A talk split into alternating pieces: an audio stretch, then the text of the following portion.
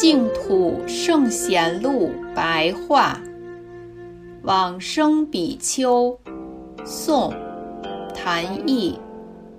谭毅，俗姓杜，余姚人，北宋仁宗皇佑年间（公元1049年至1053年）得度出家。学习教官于天竺寺的明智法师，后来成为雷锋广慈法师的入室弟子，勤勉不懈地询问求教，二十年间毫无厌倦之心。学成之后，回到故乡，讲经于过去居住的山林寺院。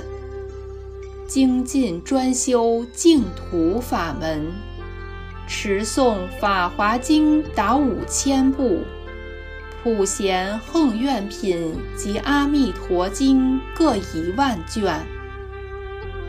北宋徽宗崇宁元年（公元一一零二年）秋天，突然生病，集合大众开示说。